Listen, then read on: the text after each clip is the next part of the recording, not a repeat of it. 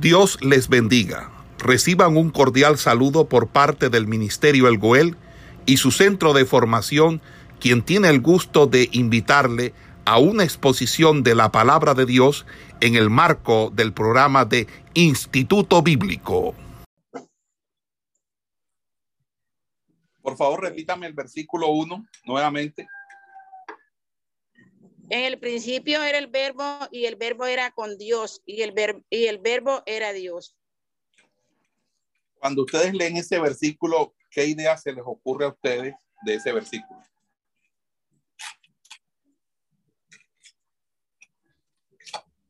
En el principio era el verbo y el verbo Que Dios era la palabra, que la palabra ya existía, que la palabra eh, estaba con Dios y era Dios.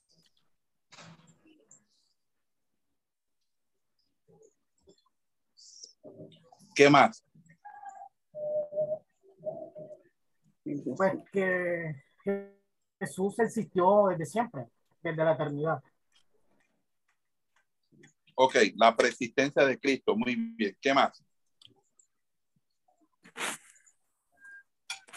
Que cuando Juan empieza a, a profetizar y a predicar de Jesús, quiere decir que Jesús físicamente nació sin meses antes, pero Jesús como Dios ya había sentido desde antes.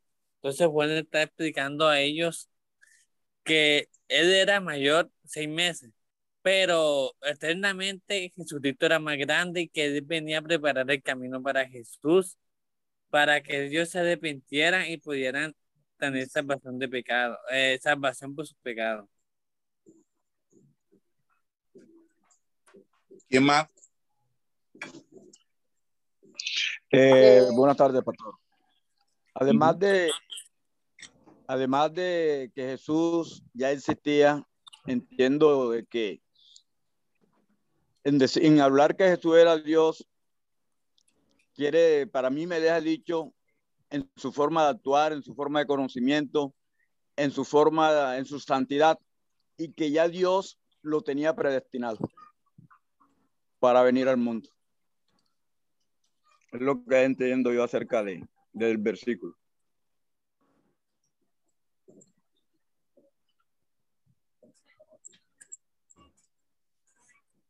Ok, ¿quién más? Que eran uno también, pastor. ¿Ah? Que eran uno. Eran uno solo. Ok. Pastor, ¿de ¿Quién más? Era Padre, Hijo y Espíritu Santo. O sea, en el principio era el verbo y el verbo era con Dios y el verbo era Dios. Que yo pienso Hablando de la, de la deidad. Él es el camino, Él es la verdad y Él es la vida. Que Jesús es Dios. Estaba con Dios y, y desde un principio existía. Ok, ¿qué más? Desde ante la fundación del mundo ya Dios era Dios.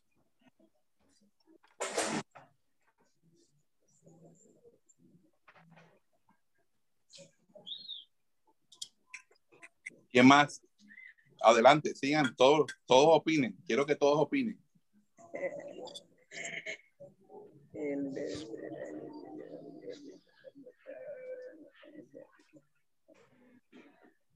Cuando habla de verbo, eh, apoyo lo que dice Lumi, se refiere a un solo Dios eterno, que estaba desde los inicios de todo.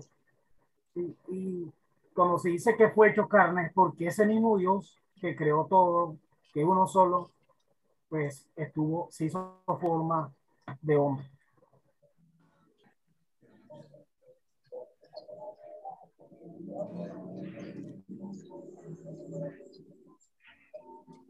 Los que no han participado, por favor. Bueno, pastor, eh, en cuanto al, bueno, al hablar de principios, está eh, refiriendo al principio en la creación, al Génesis, al relacionar que era el verbo y que el verbo estaba con Dios en esos momentos, es que Jesús estuvo presente desde ese inicio en la creación.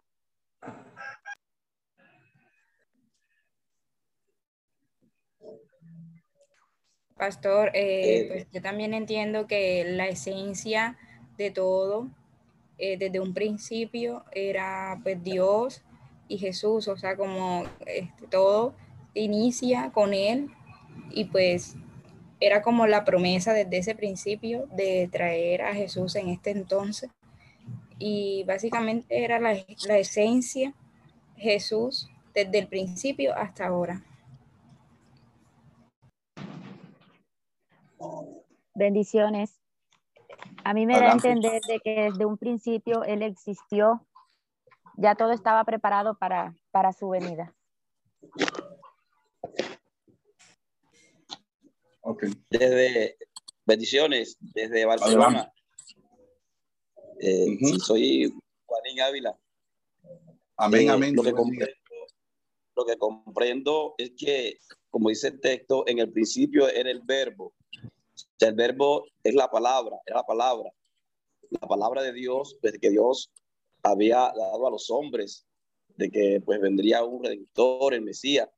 Y dice, y el verbo era con Dios. Es decir, esta misma palabra siempre estaba, eh, esta- estaba con Dios, estaba allí.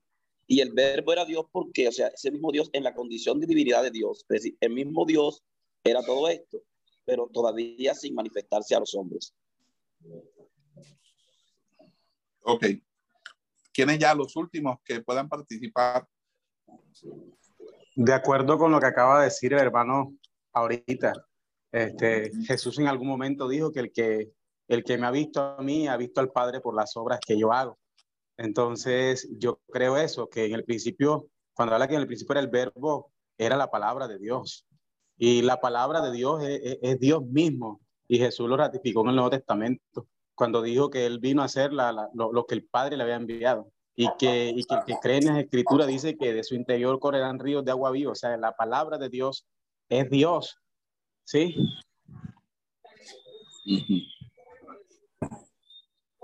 El pastor, y en complemento también, eh, dice que la palabra, por medio de todas las cosas fueron hechas a través del verbo, y por él mismo también fueron hechas. Versículo 10.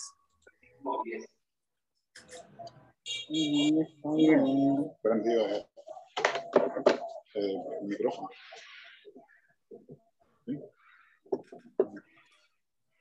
El 10 dice, en el mundo estaba y el mundo por él fue hecho, pero el mundo no le conoció. Ok. Bueno, muy bien. Eh, ok, bueno, entonces ya todos participaron. ¿Al- algo- ¿Alguien que quiera participar? Una última oportunidad. Pastor, eh, también Jesús dijo, en verdad, en verdad os digo, antes que Abraham naciera, yo soy. O sea, él ya estaba, ya existía. Ok. Bueno, los primeros 18 versículos de este capítulo conforman lo que se ha definido como el prólogo.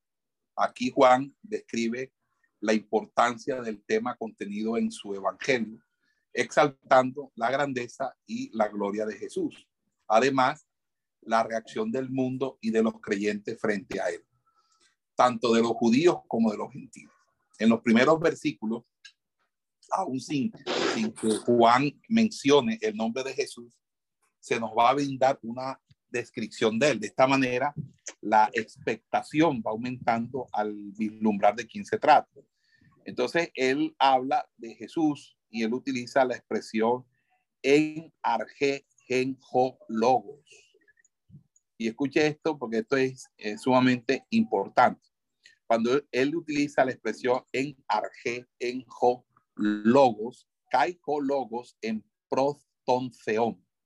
En griego sería en el principio era el logos. El logos estaba con Dios y el logo era Dios. O también puede decirse, en el principio era el logos y el logo estaba cara a cara con Dios y el logo era Dios. Aquí eh, podemos ver unos elementos que son muy importantes para la definición de, de, de lo que nosotros eh, tenemos aquí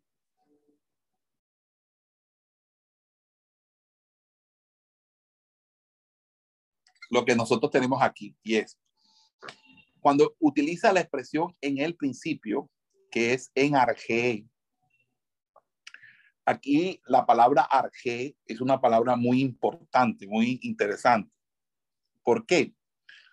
Porque la, la expresión arge es una expresión que tiene un, un, un, un trasfondo, un trasfondo que tiene en cierta manera implicaciones de orden filosófico. ¿Por qué?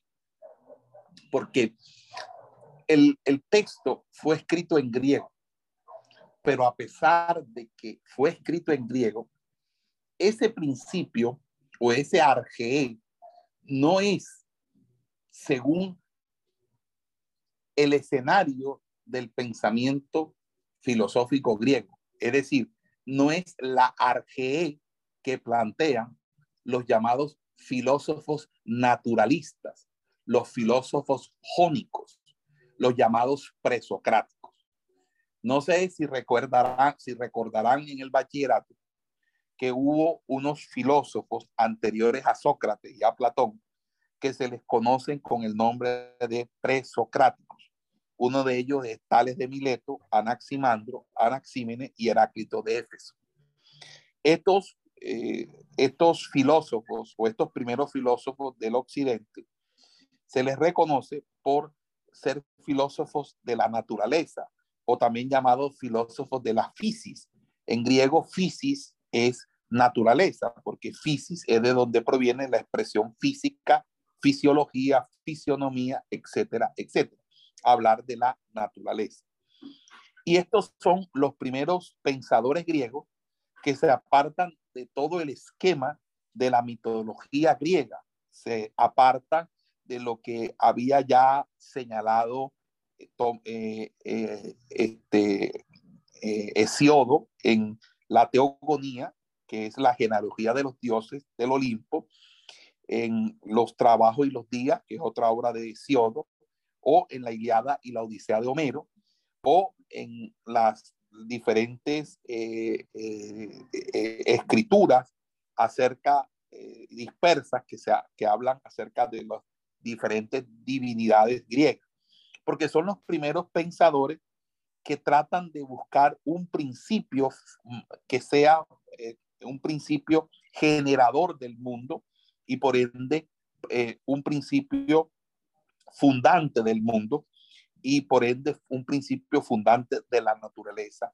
Pero lo querían, eh, lo querían eh, no a partir de los dioses mismos o del politeísmo de su religión oficial, sino a partir de un elemento, un elemento natural. Entonces, por ejemplo, Ana, eh, Tales de Mileto Tales de, Mileto decía que, que, que la vida provenía del agua, porque si nosotros cagábamos un pozo, lo primero que saliera agua. Sí, claro. Y Tales, me permite continuar.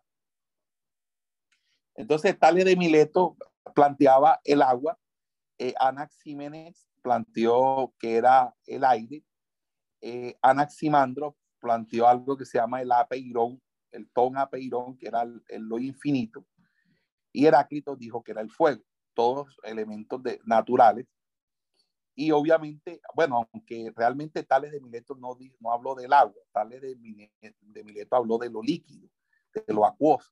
Y obviamente el agua es una, una, una forma de lo acuoso o lo líquido, porque él consideraba que todo, todo tenía líquido o todo estaba dentro de o, o inmerso dentro de lo líquido.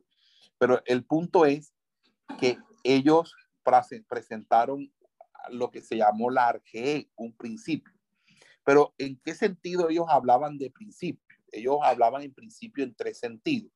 Hablaban de principio en sentido de algo que es el originador de todas las cosas. Fíjense que Aristóteles, que es uno de los principios, porque entre otras cosas, Tales de Mileto, nosotros no hay nada escrito sobre Tales de Mileto, todo lo que nosotros sabemos de Tales de, Mileto lo debemos a, a, los comentarios que de él hace Diógenes Laercio y los comentarios que hace eh, este eh, Aristóteles en, el texto de la física. Y en ese texto de la física, cuando citan a los, a, los filósofos presocráticos, eh, Aristóteles se inventa un, un, concepto del demiurgo, un concepto de Dios, y ese concepto es el concepto del llamado motor inmóvil.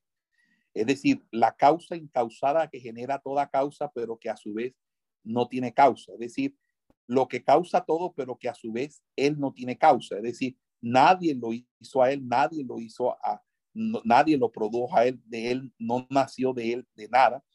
Y ese, ese motor inmóvil es lo que él define a Dios.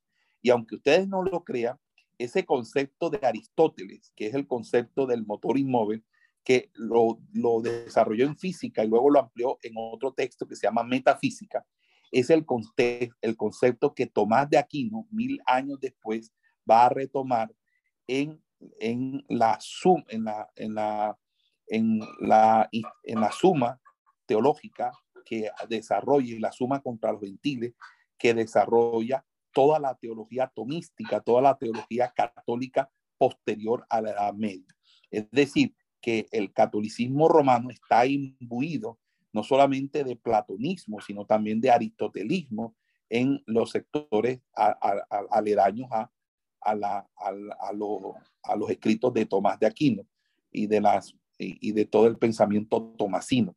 Entonces, fíjense que el, el arjé como principio creador o principio originador de todo, pero también hay un arjé en un sentido de principio que lo sostiene todo es decir, de algo que eh, permite que la vida tenga una circularidad, tenga una consistencia, que se mantenga.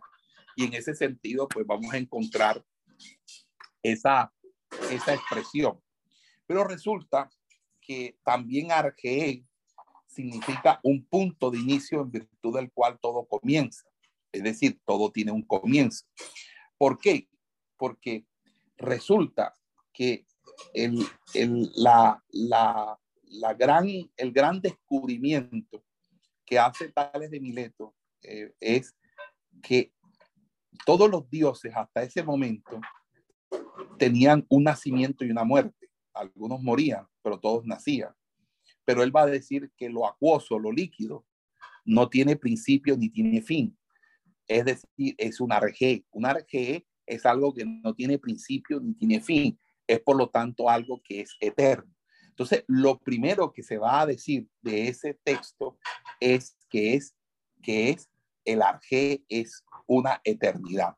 Ahora, cuando Juan utiliza la expresión arjé, no la está utilizando bajo el concepto griego que estoy mencionando, sino bajo el concepto hebreo, y el concepto hebreo es el concepto de Bereshit, cuando ustedes van al, a, a, lo que, a, a, lo que, a lo que dice la, la Biblia en Génesis capítulo 1, 1 dice, Bereshit bara Elohim, be Shamayim, be Edhares. Significa, en el principio creó Dios los cielos y la tierra. Y cuando dice en el principio, utiliza la expresión Bereshit. Y la expresión Bereshit no significa que Dios en sí tenga principio. No, es decir, lo que quiere decir es que hay un principio de las cosas. Ahora, cuando se dice en Argel, entonces lo que está tratando de hacer el autor de Juan es tratar de, de iniciar su evangelio a la usanza del libro de Génesis para colocar en evidencia más que el concepto de la persistencia, porque hasta los testigos de Jehová creen que Jesús efectivamente es persistente, que Jesús es más viejo que Abraham, pero resulta que ellos consideran que Jesús es un ángel. Entonces nosotros no podemos aceptar por ningún motivo que esa eh, la sola persistencia. Es que la persistencia no es, eh, no es, no es, el, no es lo, lo, único que quiere significar ese enargee lo que quiere significar ese enarge es la eternidad. Ojo, eternidad. ¿Por qué? Porque si en el principio ya era, los, lo que significa es que él no tiene principio, porque se está excluyendo de todo principio. Es decir, en el principio ya era, es decir, ya era porque él no tiene principio, mientras que todo tiene principio, él no tiene principio porque él está fuera de todo principio. Por lo tanto, al estar fuera de todo principio, él es sin principio. Es decir, él no tiene principio. Y antes que se diera el principio, ya era, porque era con Dios. En el principio era con Dios. Él estaba antes de todo principio con Dios. Significa, él es eterno. Pero al decir que estaba con Dios, que es la expresión que aparece allí, porque dice en arge, gen, pero la expresión gen no es la de la preposición, aunque algunos cuando, eh, cuando, cuando, cuando pronuncian, no tienen una buena pronunciación en, en, griego,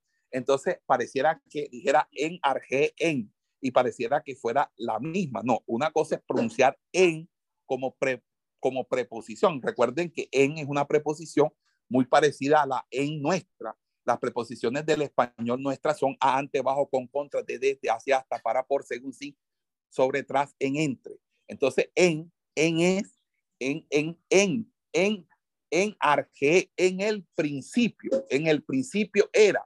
Es decir, antes de que todo tuviera principio, ya había una comunión entre el Padre y el Hijo. Por lo tanto, Cristo no es el Padre ni el Padre es Cristo, sino que allí hay una distinción de dos personas, pero también está la afirmación de una comunión entre dos personas, porque estaba una frente a la otra. ¿Por qué? Porque dice en el principio, en arge, en ho, logos. En el principio era el verbo y luego dice, y el verbo estaba prostonceón, estaba pros, pros significa delante de, cara, de ahí, de ahí, de ahí que, de, de ahí suena, de ahí que se pronuncia la expresión prosopón. Prosopón significa cara, cara. También puede significar máscara, porque los actores utilizaban la prosopón para ponerse una máscara para simular la cara de los, de los personajes que representaban en el teatro.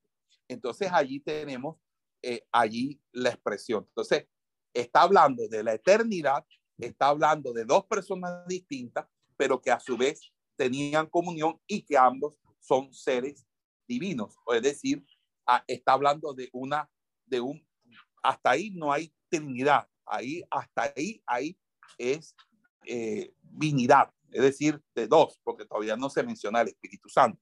Pero eso no significa que, sea divinidad, sino que estoy hablando de lo que hasta ahí significa. Vamos a hacer pausa, por favor.